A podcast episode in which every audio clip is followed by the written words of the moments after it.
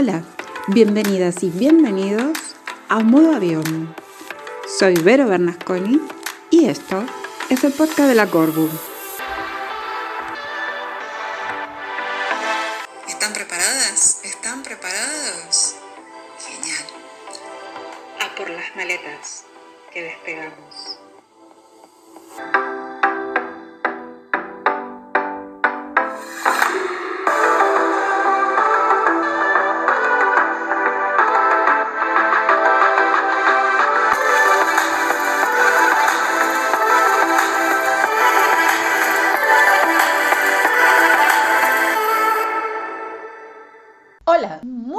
Y santas y te doy la bienvenida, les doy la bienvenida a este ciclo 2022, a este nuevo ciclo en modo avión. Y comenzamos de la mano de una invitada en el que nos vamos a subir al vuelo 008 para aterrizar directamente y sin escala en la Patagonia. Sí señoras, sí señores, nos vamos a ir derechito desde Barcelona haciendo ninguna escala, ya dejé dicho que la maleta no se baja y aterrizaremos en la Patagonia, en mi querida Patagonia, en mi tierra materna, para encontrarme con nuestra invitada de hoy, con la que volaremos surcando los cielos patagónicos, con la que además nos conocemos hace tantísimos tiempo. Muy buenas y santas y muy bienvenida a Modo Avión, señora Erika Garzoni. ¿Cómo dice usted que le va? Hola Vero, ¿cómo están? Buenas tardes para todos los que están escuchando, buenos días buenas noches, no sé en qué momento de tu día estás, pero acá estamos muy bien y feliz de estar en este vuelo con vos. Con Erika, como decía, nos conocemos hace muchísimos años. Erika, presentate, que prefiero que te presentes vos.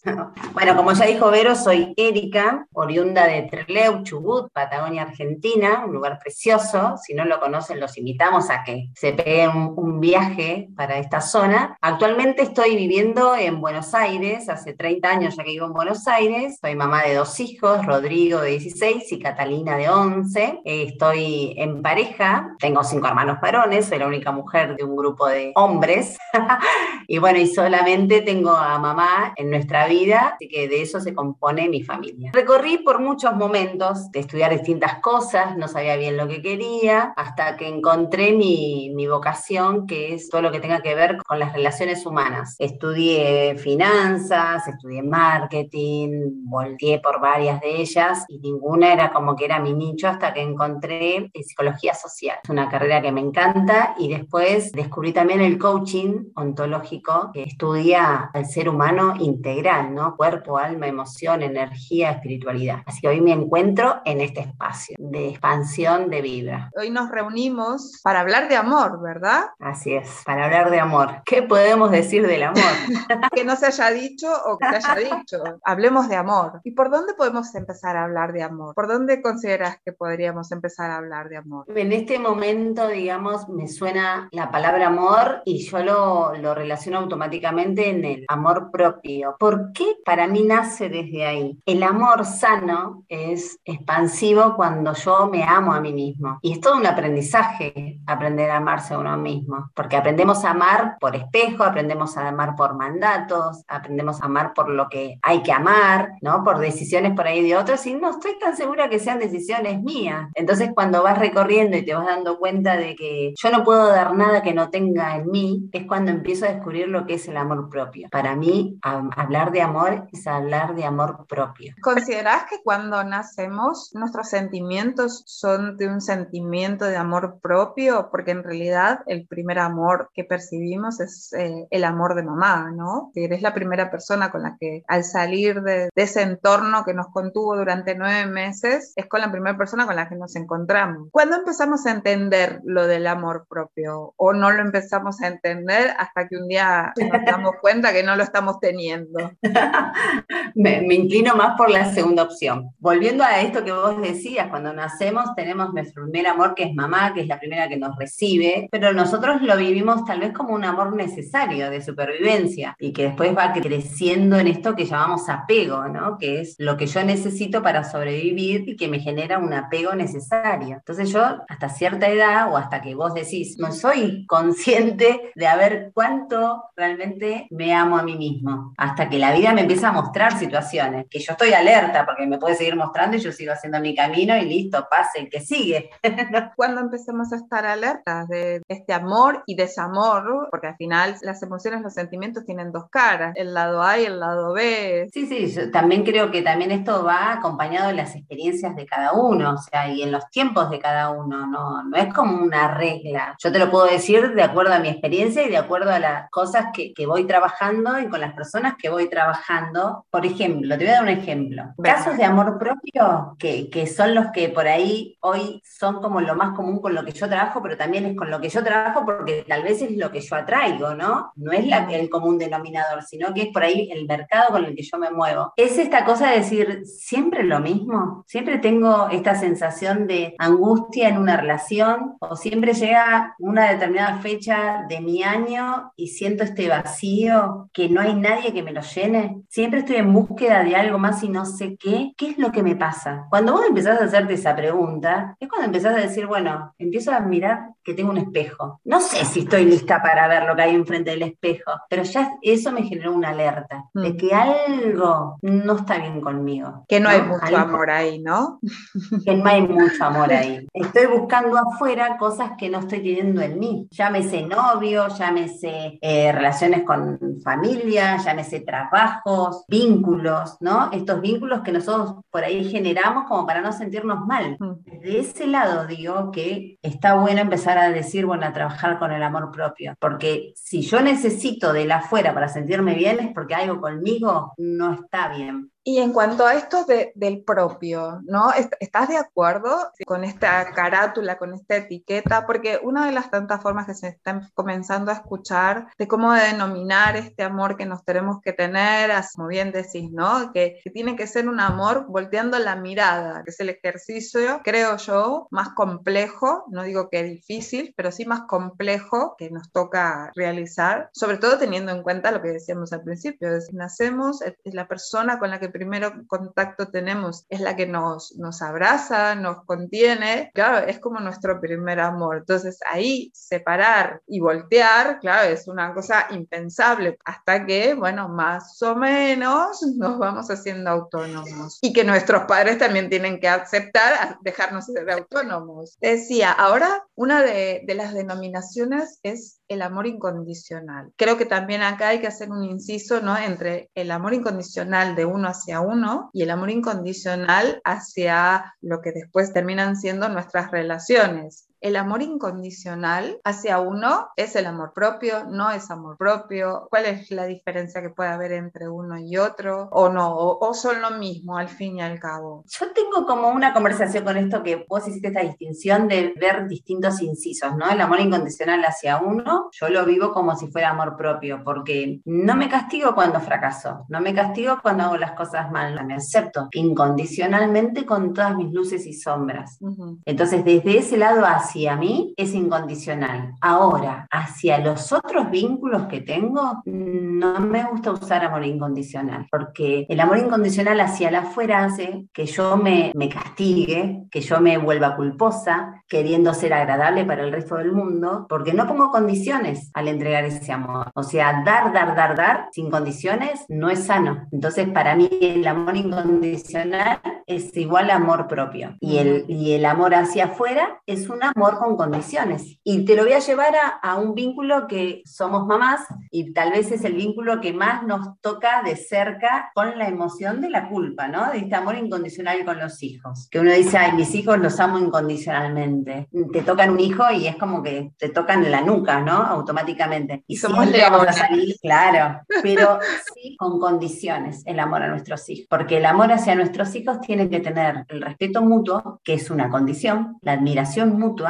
que para mí es una condición, y amar sano, de tratar de no transmitirle yo a mis hijos todas estas cosas que a mí me duelen de mi pasado y que para que ellos no vivan lo que yo viví, les doy lo contrario, que esto es lo que habíamos hablado un poquito antes, ¿no? De, de suplir todo esto que yo no tuve o que tuve demasiado, que ellos tengan la contraparte. Eso contamina el amor, deja de ser amor sano, porque yo estoy dando algo que no tengo. Por eso tengo que trabajar primero mi amor propio, porque así yo voy a poder dar un amor sano, sin culpa, sin esperar, sin condicionar al otro también. Te contaba también que al tener hijos adolescentes, semi-adolescentes, están en esa etapa que uno espera el llamadito de la noche, el llamadito y el llamadito de la noche no viene. Entonces vos mandas un mensajito y no te lo leen, todo, y empezás a pensar, el día que no me tengan me van a extrañar. Todo esto, si yo lo transmito, yo le genero un condicionamiento a mis hijos. Ya les cargo con culpa, ya los hago sentir culpables por algo que es un rollo mío. Entonces, por eso digo que el amor incondicional hacia el afuera no es un amor sano, es un amor que viene contaminado. No sé si compartís conmigo. Yo reconozco, si a mí cada vez que me dicen amor incondicional, lo he percibido de una sola persona a lo largo de mi vida, que no es corta ni muy larga, pero es media. es la vida de medio siglo, pero ha sido de mi madre. Es la persona que en todo caso me ha enseñado a sentir, a percibir eh, lo que es el amor incondicional. Y hago las salvedades. Mi, mi vieja no era perfecta, era tan, tan perfecta y tan imperfecta como soy yo y como es el mundo entero, pero esto que te comento, esta, esta, esta, sensación del amor incondicional, ella es la persona que me brindó la enseñanza de saber, de, digamos, de poder palpar esto. Que sí comparto y lo recojo, esto del autoabandono, ¿no? En, en los otros, cuando a lo mejor creemos que estamos brindando un amor incondicional. Vos y yo somos de la generación donde nuestras madres no tenían claro esto, de que había un, un punto al que llegaban que ya era como el abandono. También es algo que nosotras recogimos como parte de la educación. Creo que a día de hoy compartimos que, es algo que no queremos trasladárselo, sobre todo a nuestras hijas mujeres. Es cuestión de linaje, no, no, no por ser eh, feministas, pero es una cuestión de linaje cultural. El, el, mundo femenino siempre fue más culposo que el masculino. En toda esta cosa de dedicarse tiempos, en esto de, de darse permisos, mm. de empezar a ver qué qué, había disponible fuera de ser mamá y fuera de ser mujer y fuera de ser una parte de una familia, ¿no? Hacemos como seres dependientes. Venimos con esa etiqueta. ¿Cómo hacemos en el transcurso de nuestra vida para no sentir que dependemos de otro para, para vivir? De ahí viene la deconstrucción, desaprender para aprender y no relacionarte desde un lugar de carencia y de necesidad, sino de un lugar de decir, bueno, esto es lo que yo tengo para aportar, ¿no? A ver qué te puedo sacar a vos para, para yo sobrevivir. Entonces, en ese transcurso pasan años y pasan cosas y pasan experiencias. Pero esto, porque ahora me lo, me lo pregunto como madre de una señorita de nueve años a la que ya le, creo que ya le he chutado bastantes cosas, tendríamos que tomar el, como el compromiso de atajar antes para que después, no sé si la palabra es desconstruir, sino como de recalcular, cuando toca recalcular y recolocarse, porque además yo creo que encima en el primer momento que te topas con, con el recalculemos es la adolescencia, es nada más y nada menos. Que además ahí se confunden las hormonas con el amor y tal y cual.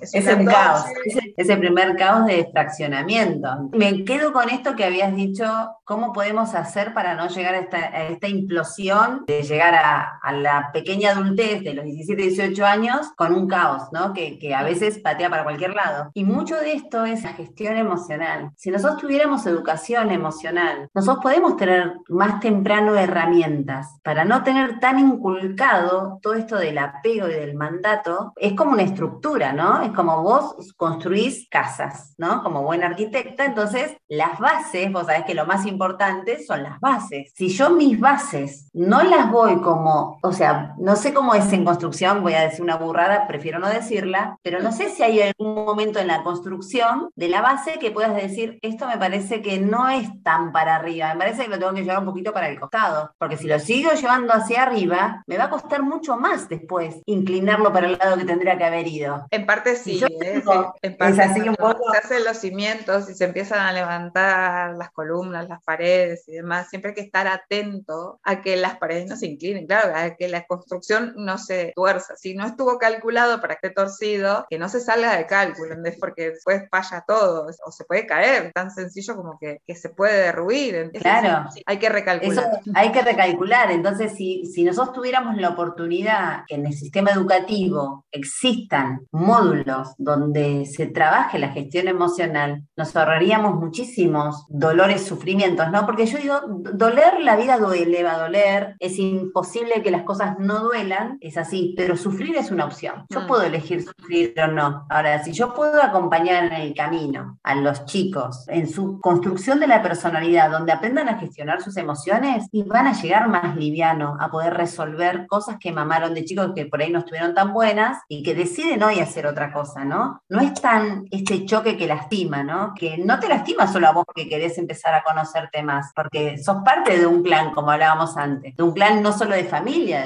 o sea, ya tenés un vínculo con amigos, un vínculo en tu trabajo, que te conocen de esta manera y vos de golpe decís, no, para, para, esto así no va más, es como que todo el resto dice, ¿qué onda? ¿Qué le pasó? ¿No? Entonces, si yo tengo tiempo a ir gestionando todo esto, sería mucho mejor, sería menos sufrimiento, menos angustia, menos estas emociones que nos tiran para abajo, ¿no? Que lastiman, que no te dan tanta chance de volver a empezar tan fácilmente, ¿no? Entonces, si yo aprendo a gestionar a tiempo y el resultado es distinto, no es lo mismo vos hoy a, a este casi medio siglo que decimos las dos tenemos en nuestro haber muchos años, no es lo mismo hoy paradas acá hablando que estar hablando de lo mismo a los 25 años cuando ni siquiera teníamos hijos. No, no, no, no. Porque la vida, la vida nos fue, fuimos tomando decisiones y fuimos construyendo y fuimos encontrando todo un camino de empezar a conocernos más, de animarnos a mirar esto que decimos la, la apología del espejo, ¿no? De empezar a mirarte y animarse a mirarse, porque no es fácil empezar a mirarse y decir, uy, todo esto soy, o sea, yo pensé que era divina, que ya no sé si estoy tan preparada para, para ver todo esto. Entonces a preguntarme, a ¿qué tengo este carácter? ¿De dónde viene? ¿Para qué me sirvió? ¿Cómo me trajo hasta acá? ¿De qué me protegía? ¿De qué creía que me la sabía toda y no me la sabía? ¿Qué era lo que me hacía doler? O sea, ¿por qué me armé esta máscara, no? ¿Por qué me puse toda esta armadura? Empezar a mirarse eso no es fácil recorrer el camino y a veces no está bueno. Prefiero volver a mi zona de confort, donde prefiero que me sigan etiquetando y en ese mundo yo me manejo, ¿no? Como que ya aprendí a vivir ahí, pero el precio que yo pago al final del día es muy alto. Y puede ser el desamor, es decir, sobre todo, a veces termina siendo, ¿no? El desamor hacia uno. Tenemos situaciones que llegan a los extremos, ¿no? Cuando una persona deja de quererse, se pierde el amor hacia sí mismo, así sea, no lo digo desde un lugar como de, de tiranía, pero sí de conciencia, ¿no? Al final somos nosotros nuestros propios tiranos, ¿no? Generamos espacios que no nos merecemos. Y antes que hablabas de clan, que esto me encanta y, daría para otro, para otro porque además he de decir que Erika es de, esos clanes, super clanes, porque es la única chica entre cinco hermanos, a los cuales algunos conozco más, algunos conozco menos, y otros con los que tengo mucha llegada, mucha llegada, muy, muy, muy buen amigo, porque está mamá, sí, vale, y mamá fue como la capitana. Los cachorros eran un muy buen clan de hombres. Y acá el amor, ¿cómo lo vemos? ¿Cómo, cómo lo hablamos? ¿Cómo lo vivimos? ¿no? Porque está el amor a mamá, que era un poco lo que veníamos hablando, ¿no? Esta primera persona con la que tenemos contacto. Después, dependiendo de cada uno de su historia, es a papá o no, o bueno, o cómo esté formada nuestra familia. Pero en tu caso, está el amor fraternal, ¿no? A vos se te multiplicó por cinco. Sí. con lo que eso conlleva, además de cinco hombres, cinco varones, te doy mi más, pero mi más sentido abrazo fraternal, mujer, porque de verdad admiro a veces. Y acá el amor, ¿cómo se reparte el amor? ¿O no lo repartimos? Y, a ver, eh, distintas etapas, ¿no? Porque es como decimos, vamos creciendo y como que va cambiando, ¿no? El amor siempre es este, este mismo amor de chicos que es el que nos sigue conectando a nosotros, hermanos, con mamá, pero con, con mamá en su momento fue un amor incondicional, ¿no? Hasta los 18, 19 años, amor incondicional a mamá. Después mamá pasó a ser el enemigo número uno y después fuimos construyendo un amor realmente más sano, ¿no? De, encontrarnos dos, en mi caso, dos mujeres y que yo sentía esta cosa del peso, ¿no? De que mamá era una mujer tan admirada que pudo sola con cinco hijos y qué sé yo, que iba, bueno, a ver, yo no puedo ser menos.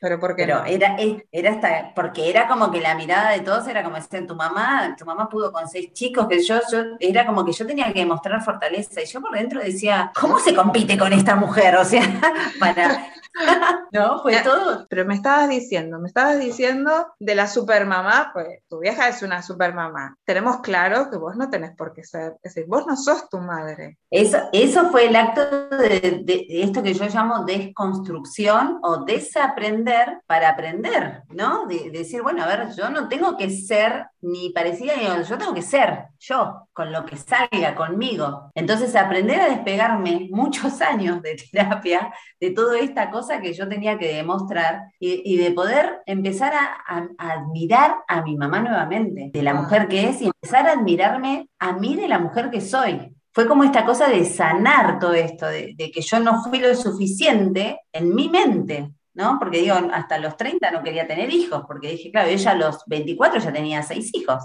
Pero bueno, esto que hablábamos antes, que uno construye teniendo un espejo de lo que no quiero o de lo que quiero, y de ahí hago. Entonces, mi invitación conmigo y con las personas con las que yo trabajo es decir, bueno, a ver, desde mi ser, ¿qué quiero ser? Desde mí, ¿qué quiero ser? Entonces, ahí yo pude ir sanando mi posición en el clan familiar, ¿no? Cinco varones, mamá fuerte y Erika. Decir, bueno, yo no tengo que demostrar nada a nadie, yo no tengo que ser fuerte, yo tengo que ser, lo que me salga ser y desde ahí empezar a fluir. Mis hermanos, eh, tenemos hoy, yo te puedo decir que el amor fue mutando, porque nosotros, años nuevos que mis hermanos se ven a acordar, eran terroríficos, no la pasábamos bien, porque hermano mayor que tuvo que sacrificar su adolescencia para ayudar a mamá a criarnos, otro hermano que quiso buscar su, su futuro viniéndose a Buenos Aires a estudiar, cada vez que volvía el otro le reclamaba que se iba a vivir su vida y él se tenía, o sea, era un caos, la verdad. Hasta que, viste, cuando decís, toca algo en el universo, uno de mis hermanos tuvo un accidente gravísimo, que casi muere, y ahí es como que una conexión de decir, bueno, a ver, nosotros nos amamos, todo lo que pase abajo, y se irá negociando,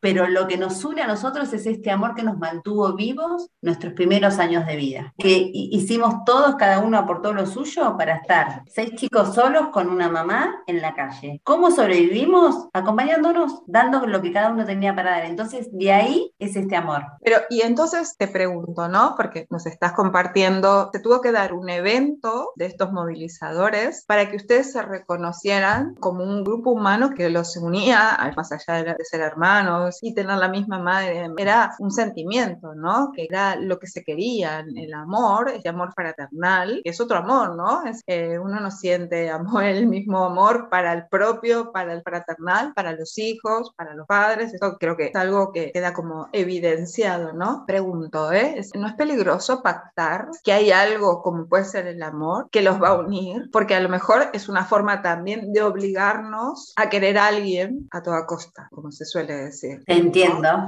Sí, me encanta tu pregunta. Me encanta tu pregunta y de hecho estos pactos que son inconscientes, así con esta cosa de seguir todos formando parte parte de, traen sus fracturas, que también lo bueno de acá que, que suma muchísimo es la comunicación. Hablar y el poder de las palabras. Nosotros tenemos situaciones, porque tenemos por ahí negocios cruzados, hay relaciones laborales por ahí que nos involucran como familia también, y que en este post de la bandera del amor, por ahí uno está condicionado, pero siempre digo esto, ¿no? Cuando vos podés comunicar que algo no está bien o no está haciendo de una manera saludable, estás a tiempo de arreglarlo. Ahora, cuando vos aguantás, aguantás, aguantás, no hay ninguna cosa que se llame amor que te mantenga unido. Entonces nosotros, mientras podamos seguir diciéndonos las cosas que nos molestan o lo que no nos está gustando, la bandera del amor va a seguir flameando. Ahora, cuando alguno de nosotros no la esté pasando bien o no quiera pertenecer porque en este momento no le está haciendo bien, y lo puede decir, y de hecho ha sucedido. Pero siempre esta cosa de, de, la empatía amorosa, ¿no? No decir, viste que hay gente por la vida que dice, ay, yo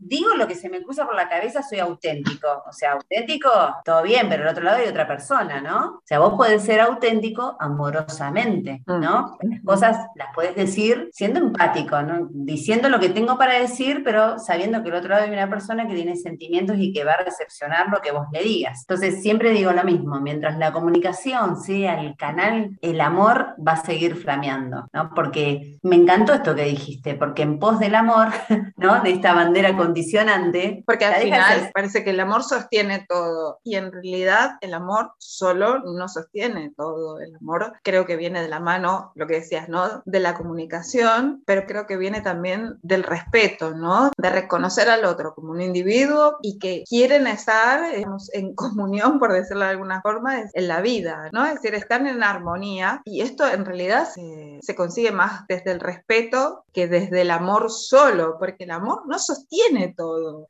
Sí es verdad que, y ahora me desvío un poco, tengamos en cuenta que el concepto de amor relacionado con pareja es un concepto bastante moderno, porque las relaciones maritales, las relaciones de pareja, historia, están reflejadas como convenios, no como, como un acto de amor. Pero devolviéndome al ese, el amor no sostiene todo, cuando el amor va madurando, hay que hacer un inciso de que el amor no es enamoramiento, cuando nos enamoramos de alguien, es como ese primer flashazo de la adrenalina de que hay feeling, química, llámale como quieras, etc. Pero claro, hay un fondo, ¿no? El fondo es cuando nos preparamos para amar a, otras personas. Tiene que haber espacio también en nuestras vidas para que esas personas quieran estar en nuestra vida y nosotros demos lugar. Entonces, acá es cuando el amor va a madurar, que era lo que vos decías. Tu tribu es el mejor ejemplo. Entonces, ¿qué pasó? Ese amor se fue evolucionando, fue creciendo, fue madurando a través del respeto, lo que sea, el respeto, la comunicación.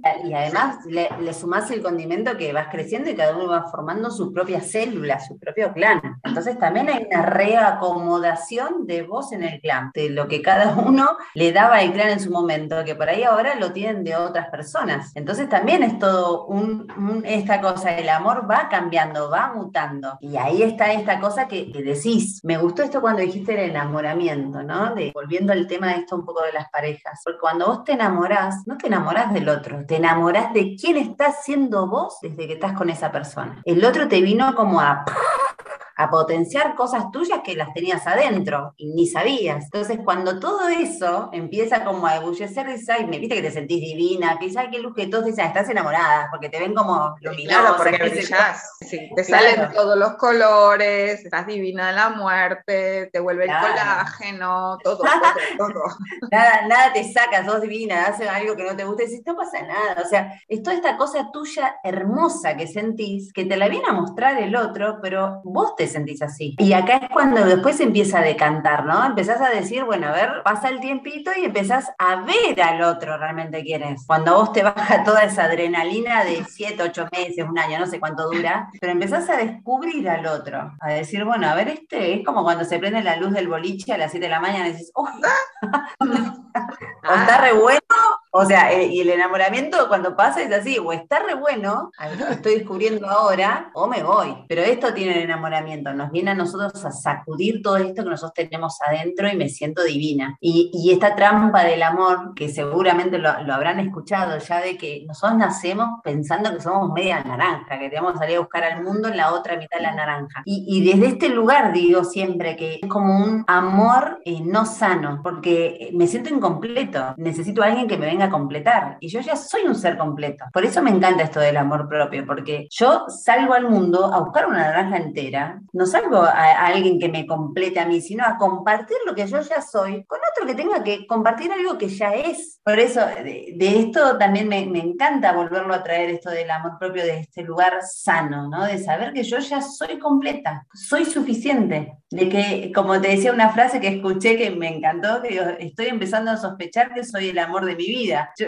ya, me siento entera, ya me siento completa. Ahora, tengo tanto lindo adentro mío que, que, me encantaría compartirlo con alguien. Y esta vibra que yo genero, decidiéndome tan bien y tan completa, va a traer a alguien que vibre conmigo. Mm. Si no, cuando vos estás mal, cuando vos estás en esta situación de carencia, tu vibra atrae gente que está en la misma que vos, muy parecida. Entonces, o se ponen las pilas y se rearman los dos juntos, o puede ser unas relaciones que no estén buenas. Esta palabra, palabra tóxica que se escucha tanto, que, que, a mí ya no me gusta usarla, pero no son relaciones sanas, porque yo no vibro sanamente, porque yo no le puedo dar algo a alguien que yo no tengo, yo voy a dar algo que estoy siendo. ¿No? Voy a traer gente que esté vibrando en la misma mía. Entonces, yo no estoy sana para salir a buscar a alguien. Es sumamente rico que yo me empiece a, ver adentro mío qué es lo que a mí me hace feliz, ¿no? ¿Qué, ¿Qué, es lo que yo tengo para darle al mundo? Primero a mí y después cuando, ¿viste? Como cuando tenés el vaso re lleno y decís, che, o sea, le podría compartir a alguien todo lo que yo tengo acá, ¿no? Porque yo ya lo tengo lleno. Entonces, estoy para compartir. Ahora, si yo lo tengo así chiquito y me falta todo esto,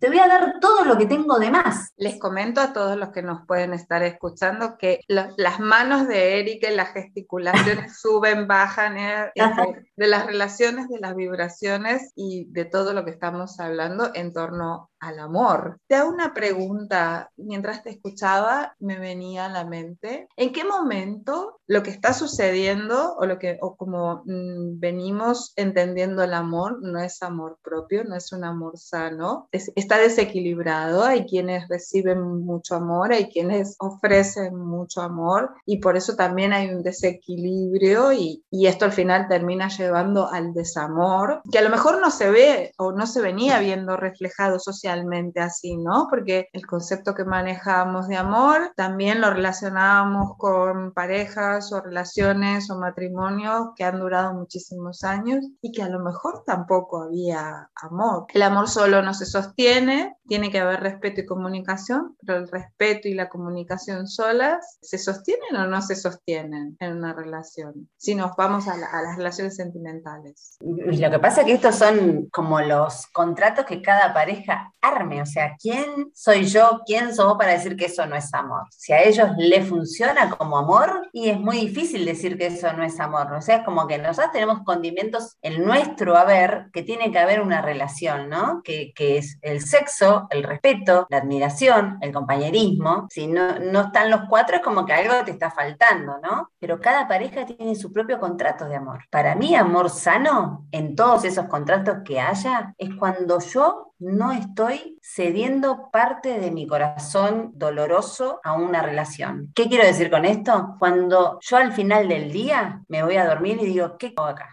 ¿Por qué sigo quedándome acá? Ahí es donde uno tiene que empezar a escarbar. O seguís haciendo la plancha porque estás en tu zona de confort, esta famosa zona de confort, que es donde yo me siento cómodo, por más que la esté pasando mal, pero es lo que conozco y es donde yo aprendí a moverme, o empiezo a sacudir, a ver qué pasa. Porque también a veces las parejas se salvan, ¿no? De empezar a sacudir, porque si los dos hacemos la plancha y estamos los dos cómodos. Ahora, cuando uno de los dos empieza a sacudir y el otro no reacciona, y es tu decisión, y el otro toma su decisión, dejar hacer, seguir en la cómoda, ¿no? No tomar riesgos, pero cada uno toma una decisión, aunque sea por ahí uno el que diga, che, me parece que así no vamos más, están decidiendo los dos. De alguna manera, el otro también decide. Ceder también es decidir. Bueno, lo veo así. Creo que acá también tenemos que empezar a desaprender conceptos que teníamos como muy interiorizados, ¿no? Es decir, lo puede colocar en una, en una situación más cómoda, pero al final es parte de la decisión total. Es responsable, es tan responsable. Te devuelvo a la individualidad, porque también me gusta recalcar esto de que no somos la mitad de, sino que estamos completos. Aunque a veces, bueno, no, nos falte un poco de trabajo y tengamos que seguir reestructurando nuestra mente, nuestra cabeza, estamos completos, así como estemos, medios rotos, medios, descosidos o, o no, pero estamos un completo. El tema es, y te devuelvo también a esto que decías, ¿no? Cuando, cuando nos elegimos, como que estamos al mismo nivel, pero a veces nos elegimos estando a un mismo nivel de un amor bajo. Cuando el amor es bajo, que sería la otra cara de la moneda, es el desamor. Y cuando las relaciones se dan desde el desamor o un amor muy pobre propio. ¿Qué pasa esto? Esto dura, no dura. Existe la posibilidad de que al final se recomponga cada uno como individuo, pero dentro de, esta dupla, de, de este acople. Y mira, conozco casos que mm, la pareja se, conocieron en una situación donde ninguno de los dos estaba bien, estaban rengo, como decimos acá, y pasaron por distintos momentos, incluso han pasado por momentos violentos, de ser agresivos entre ellos, pero pidieron ayuda. Eh, hicieron terapia, dos años de terapia de pareja, comprometidos al máximo, ambos, por eso yo creo que fue lo que los hizo funcionar, pero siempre eh, cuando charlo con ellos me decimos esta frase que todos somos adictos en recuperación, ¿no? porque cuando vos relajás, en el sentido bien, no digo que uno tiene que ser un esfuerzo, ¿no? Porque para mí el esfuerzo, el, amor no es un esfuerzo, el amor es una decisión, donde si yo uso la palabra esfuerzo es como que tengo que trabajar y parece que fuera algo duro y no, es esto de decir, decido estar bien con esta persona, ¿no? Desde un lado positivo de esto, o sea, a mí me encanta usar las palabras expansivas, ¿no? De decidir antes de forzarme, porque forzarme para tener una relación sana es como que parece que me da mucho trabajo. Y como siento que es mucho trabajo, yo digo, ay, no sé si lo quiero hacer. Entonces, digo, yo decido estar bien. Cuando yo decido, es como que si las dos personas deciden estar bien, fluye. Ellos estuvieron y siguen haciendo un trabajo hermoso juntos y nacieron con una relación que, acá le dicen tóxica, ¿no? Porque llegaron a, a, ser violentos entre ellos, pero decidieron, decir, es como el drogadicto, o sea, llegué a reventarme a estar en el fondo de todo y fui y estoy en terapia y salí de ahí todo, pero soy consciente que eso es una posibilidad que está en mi vida, volver a eso. Entonces decido seguir por esta, que es la que a mí me hace sentir bien, pero sé que está eso ahí, ¿no? Es como una decisión latente. Para mí sí es posible, porque, o sea, este es un ejemplo que tengo re cerquita, mm. pero bueno, vas, vas viendo y vas estudiando y vas escuchando casos y qué sé yo, y sí, el ser humano es una máquina perfecta. Esta que me estoy señalando la cabeza, mis mm. pensamientos, ¿no? Para los que escuchan, es una máquina perfecta. Si yo tengo pensamientos que me van a llevar a que yo logre lo que quiero, no tengas dudas que lo vas a lograr, porque nosotros primero somos, hacemos y tenemos. Soy, hago, tengo. Cuando yo digo soy es porque yo estoy decidiendo en mi mente que quiero esto para mí. Si yo me lo empiezo a creer que esto es lo que yo quiero para mí, voy a hacer cosas que creí que son para mí.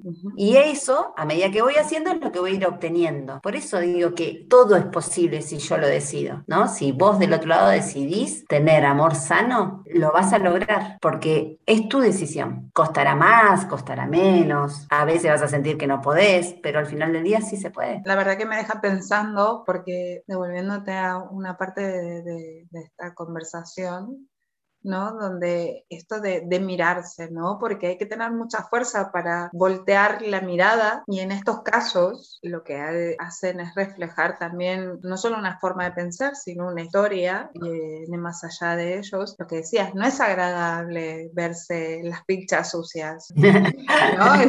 Las pilchas sucias no las quiere recoger nadie, que esto es parte también del amor propio, el tema de la aceptación, ¿no? Es decir, esto, bueno, que es fundamental, la aceptación aceptación, porque también aceptarnos a nosotros es aceptar a todos los demás, con lo bueno, con lo malo, con lo claro, con lo oscuro. Las relaciones van más allá del amor. El amor solo no es una relación, es un sentimiento. Pero esto de, de estar en un lugar que puede ser peligroso y tener la fuerza para poder mirar la mirada, porque el otro lo que, lo, lo que está haciendo es o reflejándonos o devolviéndonos bueno, un mensaje opuesto, pero es esto, eh, sobre todo quería recalcar esto, ¿no? Porque me llama la atención, la pregunta que me, mientras lo contabas es, ¿y cómo lo hacen? ¿No? Porque, ok, con un terapeuta, con ayuda, esto está claro, ¿no? Es decir, hay situaciones, tener una relación donde lo que los han unido es como esa parte de desamor hacia sí mismo, pero que se conjugó también, pues me resulta peligroso, como mínimo, mínimo, me resulta peligroso. Sí, sí, porque vos, vos lo ves y decís, dos personas que son potencia negativa se unen y, y repelen, ¿no? O sea, como que estallan, ¿no? en, eso. También esta cosa de que a veces nosotros nos cruzamos con personas que nos venimos a sanar nuestras heridas. Tal vez sea el caso de ellos. Los dos tuvieron vivencias de chicos que vivieron muchísima agresión y se vieron a encontrar en este, en este momento de su vida con esta herida, ¿no? Que el otro le detonó. Es lo que, como el enamoramiento detona lo lindo, ellos detonaron esa herida, levantaron la herida que cada uno tenía. Yo digo, la, la terapeuta que los atiende cayeron con la persona que tenían que caer, ¿no? Nada es casualidad en la vida. Ellos sanaron esa herida entre ellos, ¿no? Y la siguen sanando, porque todos venimos a sanar heridas hasta el último respiro de nuestros días, ¿no? Todos nos encontramos con personas que nos vienen a mostrar o a sanar esa herida. Y está en nosotros decir, bueno, a ver, este conocimiento que vas teniendo acerca de vos, ¿hasta dónde voy yo acá? ¿Hasta dónde me hace bien esto a mí? ¿Hasta dónde yo le hago bien a esa persona? Porque también estuvimos del otro lado, al menos hablo por mí, ¿no? De decir, ojalá que me perdone por lo mal que lo hice sentir en realidad era que me perdone yo por quién fui yo en ese momento. Cuando yo me pude perdonar de que por ahí no estuve mal en ese momento, pude ir a comunicar al otro que necesitaba por ahí que sepa que me di cuenta que no estuve bien yo. Y después si me perdona o no perdona es anecdótico, ya no tiene que ver conmigo, será el proceso de él, ¿no? Pero esta cosa de aprender a perdonarnos también, de, de que no estuvimos siendo buenos o que no manejamos bien una situación, que hicimos daño, ¿no? Y ese es uno de los primeros pasos que vos nombraste también antes la palabra aceptación. Aceptar que soy imperfecta, aceptar que me equivoco, aceptar que hago daño, eh, no consciente, pero que, que, a veces con las palabras o con los, los, modos uno hace daño. Esto de parar y decir, bueno, listo, no me castigo, me perdono, aprendo y siguiente situación. No me quedo atascada ahí. Mm. Y, y, esto de que si el otro te perdona o no te perdona realmente es anecdótico. Hará, eh, es así. A veces uno dice, ay, busco el perdón de esta persona y no me lo da. No sé si es lo importante que el otro te dé el perdón, es aprender a perdonarte vos y el otro hará su proceso. Por eso, bueno, la conversación no solo que empezó, sino que redundó en el amor propio. Y aunque parezca ególatra, a lo largo del día cuando nos comunicábamos hicimos un comentario, ¿no? Que es un acto simple y tan sencillo y anecdótico como puede ser cada vez que nos subimos a un avión y nos piden que a la hora de viajar con pequeños tenemos que ayudar o a cualquiera que tengamos que ayudar, tengamos en cuenta que primero nos tenemos que ocupar de nosotros para salvarnos a nosotros y después poder salvar la vida del otro, ¿no? Es un poco en, en un acto tan sencillo, ¿no? De esto que te sube y nadie presta atención y, y haciendo alusión, ¿no? ¿no? A los viajes, que justamente estamos en uno,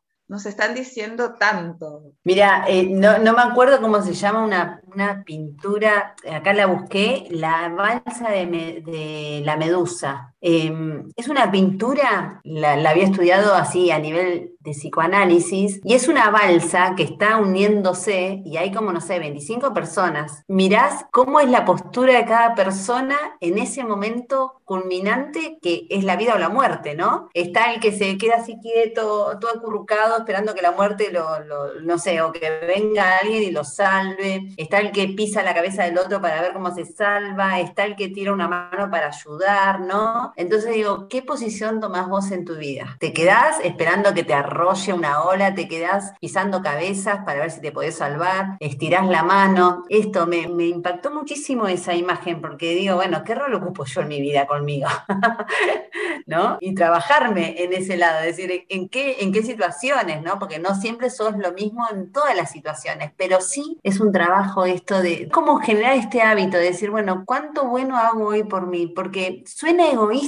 Vos cuando lo decís y la gente te escucha, piensa que es egoísta, pero cuanto mejor vos te sentís, mejor podés tratar al otro. O sea, es, es como que va a venir por añadidura, porque yo voy a estar tan bien que te voy a tratar súper bien. Y lo digo así hasta con mi relación con mis hijos. Cuando yo estoy de mal humor y, eh, esos días que decís, no sé por qué me levanté torcida después, empezás a decir, bueno, sí, más o menos sé por dónde viene y a veces no lo sé. Entonces después trato de gestionarme, decir, bueno, o sea, o me pongo, a mí lo que me sirve a mí es ponerme un buen tema que me sacuda, ¿no? Esos temas que te mueven el cuerpo solo, ¿viste? Se te mueve la piernita aunque no quieras. Bueno, eso me hace salir de esa vibra negativa que tengo y conecto con la emoción esa de, de la música, ¿no? Y eso a mí me, generalmente me saca de ese estado. Pero aprendí también esto a comunicarle al otro, che, no estoy bien, estoy torcida, no sé qué me pasa, pero estoy torcida. O sea, porque es una forma de autocastigarte también, ¿no? De, de salir al mundo enojada y que el otro tenga razón de que sos una mala mina, cuando no lo está haciendo, es una situación que estás teniendo en el momento. Por eso está buenísimo aprender a gestionarse, para ir cultivando este amor propio del que venimos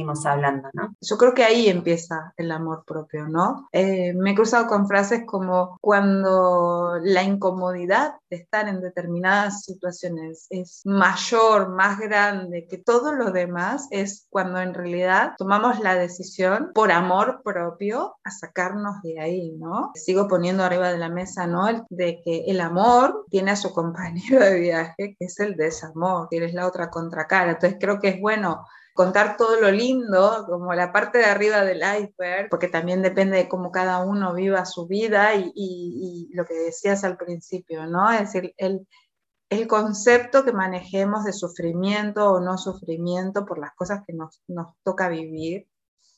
Pues hemos hablado de muchas cosas, hemos hablado de amor, hemos hablado de respeto, de la comunicación, que nada más y nada menos que es lo que estamos haciendo hoy, de, del perdón. La verdad que el perdón yo lo encuentro liberador y en realidad el perdón siempre es hacia uno.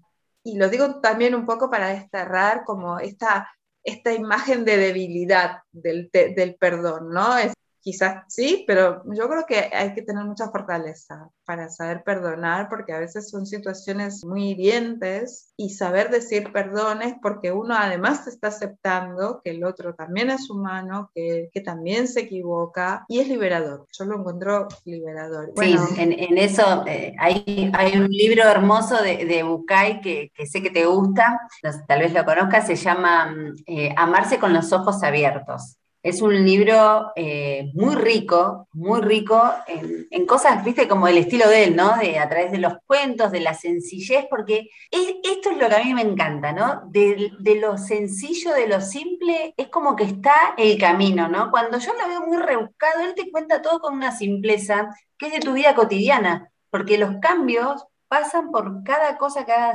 pequeños hábitos saludables son la verdadera diferencia todos los días algo nuevito que hagas de amor propio, como, no sé, levantarte con Cata eh, que es mi hija, eh, tenemos el, hábito ya tan metido que nos levantamos, nos lavamos la cara deseándonos tener un buen día. Y son cositas que nos fueron como sumando a, tener un buen día y cuando a la tarde generalmente nos, nos torcemos de tarde. Nosotros durante la mañana vamos Bárbara y yo con nuestro punto de inflexión de la, de la motivación del día, ¿no? Entonces ahí ya eh, tenemos como estos pequeños ritualcitos que tenemos, merendamos y ya nos miramos la cara y entonces decimos, bueno, si una de las dos está más torcida que la otra, como que la otra le prepara la merienda. Entonces ya sabemos que ese es nuestro lugar que nos saca. Hay pequeños mecanismos chiquititos que uno puede ponérselos como para ayudarte, ¿no? A gestionarte. Pequeñas cosas que, que, te ayudan, que te aportan. Viva la gestión emocional. Eh, me encantaría que, que esté en las escuelas. Es el desafío de este año que tengo por delante. Creo que nuestra generación ha aprendido que, que tenemos que valernos de la herramienta de la gestión emocional. Bueno, quizás somos, como el, somos la, la, generación fleje, ¿no? Donde donde cargábamos con años y años de, bueno, de esto no se habla, de esto no se dice, esto no se mira, esto no se toca, como dice Serra. Creo que pusimos un poco... Sí, sí, hermoso. creo que pusimos un poco el puño arriba de la mesa y dijimos, bueno, ya está bien. Y está bueno hablar del amor propio, sobre todo porque lo que más voz y más ruido está comenzando a tener es la salud mental. Muy bien, señora Erika Garzoni. Erika, contanos, ¿dónde te podemos encontrar?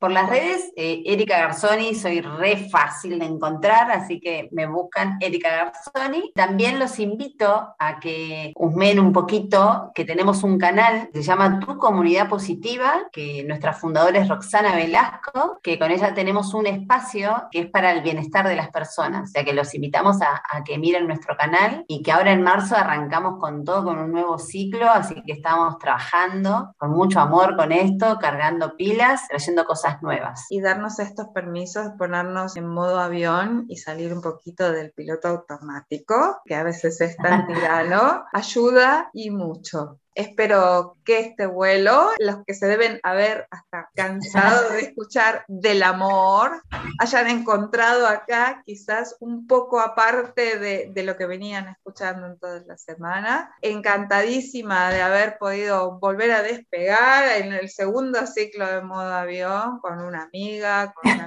casa, con un ser maravilloso. Te doy las gracias, muchísimas gracias por estar en este momento, por, por compartir este amorcito en, este vuelo. Siempre para mí es un gusto poder hablar y poder comunicar y, escucharte y aprender, que es poder aprender de la gente querida. Es lo más maravilloso que nos puede pasar.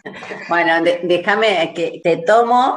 Gracias por todo lo hermoso que me decís y gracias también a vos por, por tu generosidad, por tenerme siempre presente en este proyecto hermoso que tenés que que lo amo, me escucho todo, cada vez que subís un modo avión, todas las anécdotas, las vivencias de las personas y la forma que tenés de, comunicar, ¿no? Todo esto, eh, soy una bendecida de poder estar en este espacio con vos, así que gracias, Vera, muchas gracias. Y todos los éxitos en este vuelo. Gracias a vos, por supuesto, sí, sí, acá vamos a repartir a diestra y siniestra, la Patagonia es muy grande y muy extensa. Y a ustedes, oyentes, les doy las gracias por volver a estar, por estar de nuevo. Espero que les haya encantado este vuelo. Si no se pasaron por los otros vuelos, los invito que se vuelvan a pasar. Si quieren rememorar este, las veces que estén necesarias. Y si les gustó, muchos likes, así es como seguimos.